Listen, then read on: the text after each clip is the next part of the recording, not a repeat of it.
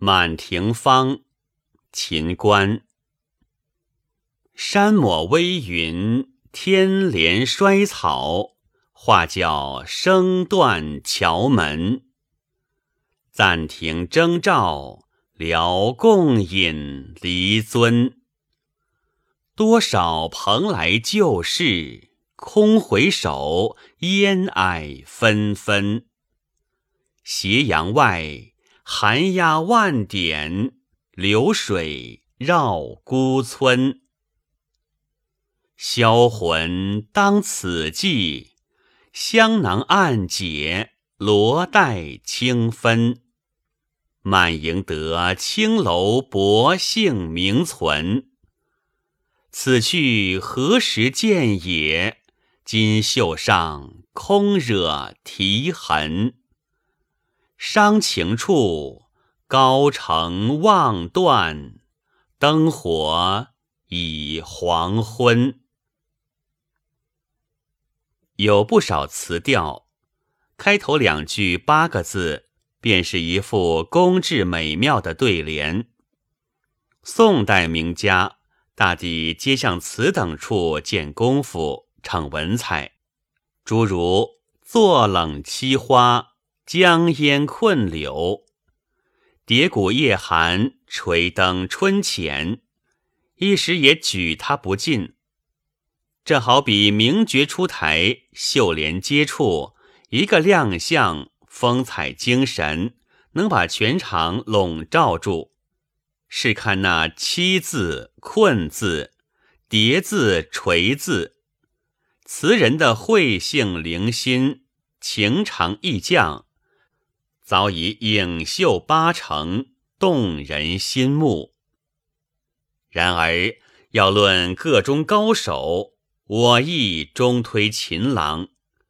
比如他的“碧水惊秋，黄云凝目”，何等神笔！至于这首《满庭芳》的起拍开端，“山抹微云，天连衰草”。更是雅俗共赏，只此一个出场，便博得满堂碰头彩，掌声雷动，真好看杀人。这两句端地好在何处？大家先就看上了那“抹”字，好一个山抹微云，抹得其新鲜，别有意趣。抹又为何便如此新奇别致，博得喝彩呢？须看他字用的妙。有人说是文也而通画理，抹者何也？就是用别一个颜色，掩去了原来的底色之味。所以唐德宗在贞观十月考卷，遇有词理不通的。他便浓笔抹之至尾。至于古代女流，则时时要涂脂抹粉。罗球写的“一抹浓红傍脸颊”，老杜说的“小妆随手抹”，都是佳丽。其实亦即用脂红别色，以掩素面本容之意。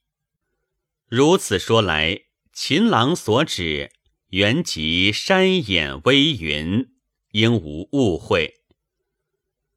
但是如果他写下的真是“山眼微云”四个大字，那就风流顿减而意志无多了。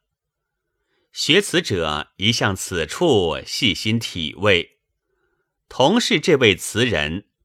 他在一首诗中却说：“林梢一抹轻如画，知是怀流转山处。”同样成为名句。看来他确实是有意的运用绘画的笔法，而将它写入了诗词。人说他通画理，可增一层印证。他善用抹字。一写抹外之山痕，一写山间之云迹，手法俱是诗中之画，画中之诗，其志一也。只单看此词开头四个字，宛然一幅云横断岭图。出句如笔，且看他对句用何字相敌，他倒是天连衰草。于是便有人嫌这连字太平易了，觉得还要特殊一点才好。想来想去。想出一个“年”字来，想起“年”字来的人，起码是南宋人了。他自以为这样才练字景策。大家见他如此写天际四垂，原与地平相接，好像粘合了一样，用心选词都不同常俗，果然也是值得积节赞赏。我却不敢苟同这个对字法，何以不取年字呢？改少游时当北宋那时间，词的风格还是大方家术一派路子，尚无十分刁钻古怪的练字法。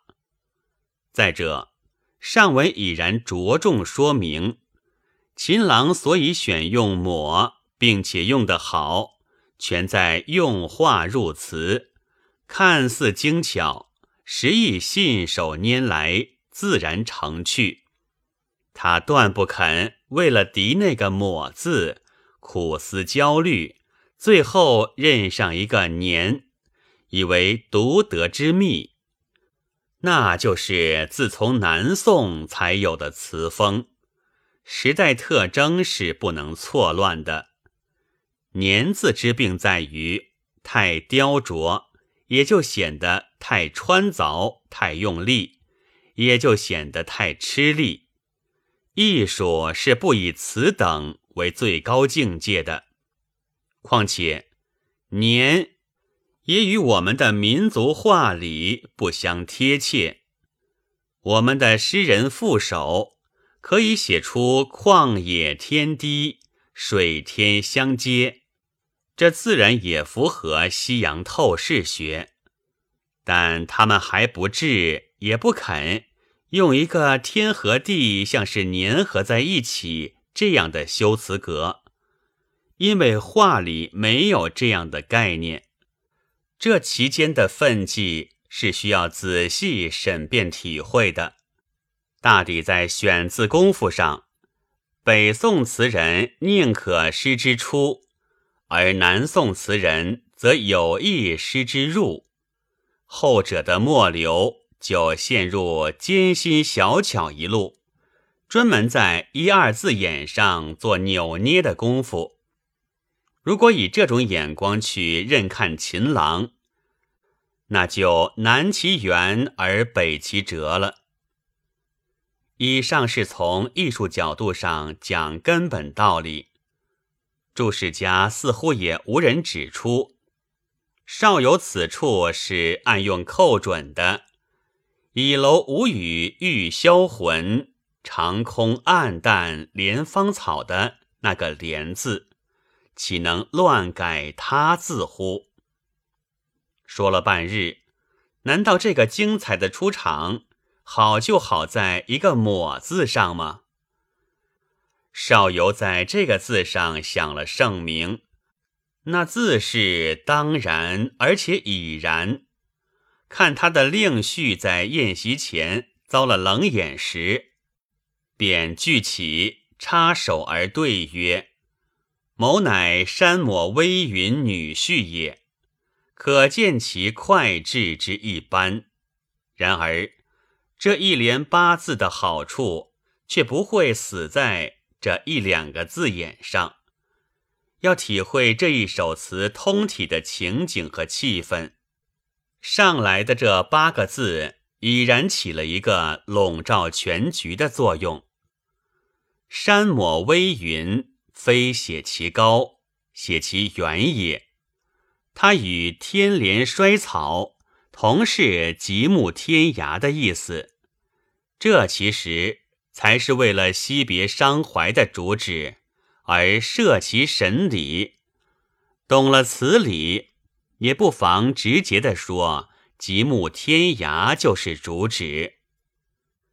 然而又需看他一个山被云遮，便勾勒出一片暮霭苍茫的境界；一个衰草连天，便点明了暮冬景色惨淡的气象。整个情怀皆由此八个字里而透发而弥漫。学此者于此不知着眼，翻向一二小字上去玩弄，或把少游说成是一个只解写景和练字的浅人，岂不是见小而失大乎？八字记明。下面可迎刃而解了。画角一句，加倍点明时间。盖古代傍晚，城楼吹角，所以报时。正如姜白石所谓：“正黄昏，清角吹寒，都在空城。”正写那个时间。暂停两句。才点出赋别荐送之本事。此笔至此，能事略尽，于是无往不收，唯文必转，便有回首前尘、低回往事的三句，稍稍空题，微微畅叹。妙在烟霭纷纷四字，虚实双关，前后相顾。何以言虚实，言前后？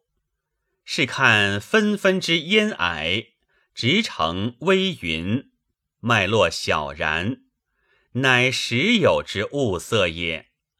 而昨日前欢，此时却异，则也正如烟云暮霭，分明如在，而又迷茫怅惘，全废追寻了。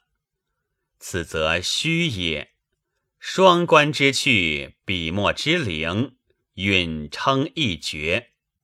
此笔至此，已真妙境，而加以推荡，含情欲现，而无用多深，只将极目天涯的情怀放在眼前景色之间，就又引出了那三句使千古读者。叹为绝唱的斜阳外，寒鸦万点，流水绕孤村。有全似画境，又觉画境亦所难到。叹为高手名笔，岂虚誉哉？词人为何要在上片歇拍之处着此画笔？有人以为。与正文全不相干，真的吗？其实相干的很。莫把它看作败笔泛墨、凑句闲文。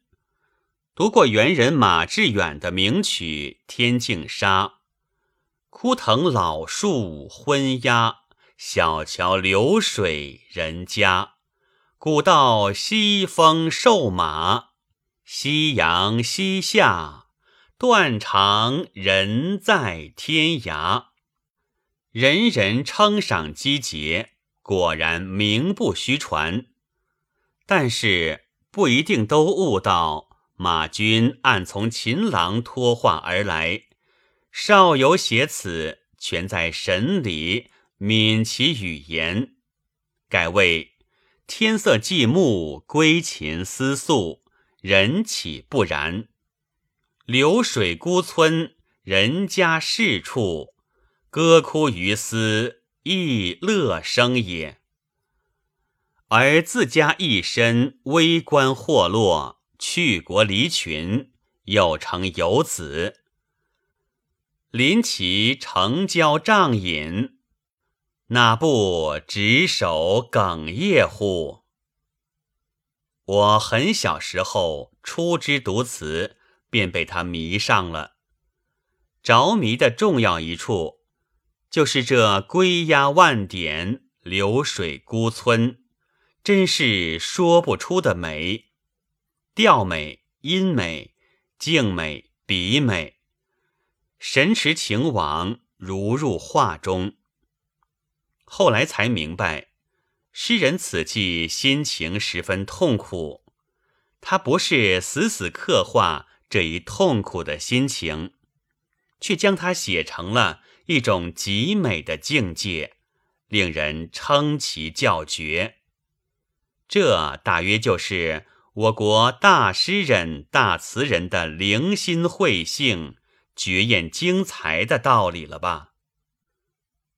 我常说，少游这首《满庭芳》，只需着重讲解、赏析它的上半阙，后半无需婆婆妈妈。逐句饶舌，那样转为乏味。万事不必平均对待，艺术更是如此。倘昧此理，有其指笨薄之机而已。如今只有两点该当一说：一是青楼薄幸，尽人皆知，此是用杜郎俊赏的典故。杜牧之官满十年，弃而自便，一身清净，以万分感慨，不屑正笔稍设换场一字，只借闲情写下了那篇有名的《十年一觉扬州梦》，赢得青楼薄幸名。其词意怨甚愤甚。以血甚矣，而后人不解，竟以小杜为野游子，人之识度不亦远乎？少游之感慨有过乎牧之之感慨。少游有一首《梦扬州》，其中正也说是离情正乱，频梦扬州，是追忆。替酒为花，实载因水烟流。忘却此意，讲讲写景练字，以为即是懂了少游词，所失不亦多乎哉？二是结尾，好一个高成望断。望断二字，是我从一开头就讲了的那个道理。词的上片整个没有离开这两个字，到沙拍处总收一笔，轻轻点破，夹上三毫，倍添神采。而灯火黄昏，正由山有微云到纷纷烟霭，到满城灯火，一步一步层次递进，井然不稳。而惜别停悲，流连难舍，维舟不发，也就尽在不写而写之中了。作词不离情景二字，静超而情致，笔高而韵美，含咏不尽，令人往复低回，方是佳篇。雕绘满眼，一先笔薄。乍见动目，再寻所然。少有所以为高，盖如此才真是词人之词，而非文人之词、学人之词。所谓当行本色，即此是矣。有人也曾指出，秦淮海，古之伤心人也，其与良士。他的词，读去乍觉和婉，细按方知情伤，令人有凄然不欢之感。此词结处点明伤情处，又不啻是他一部词集的总括。我在初中时，音乐课教唱一首词，使我十几岁的少小心灵为之动魂摇魄。西城杨柳弄春柔，动离忧，泪难收。犹记多情，曾为寄归舟。碧野朱桥当日事，人不见，水空流。每一吟诵，追忆歌声，折不生情。声音之道，感人深矣。古人的话是有体会的，然而今日想来。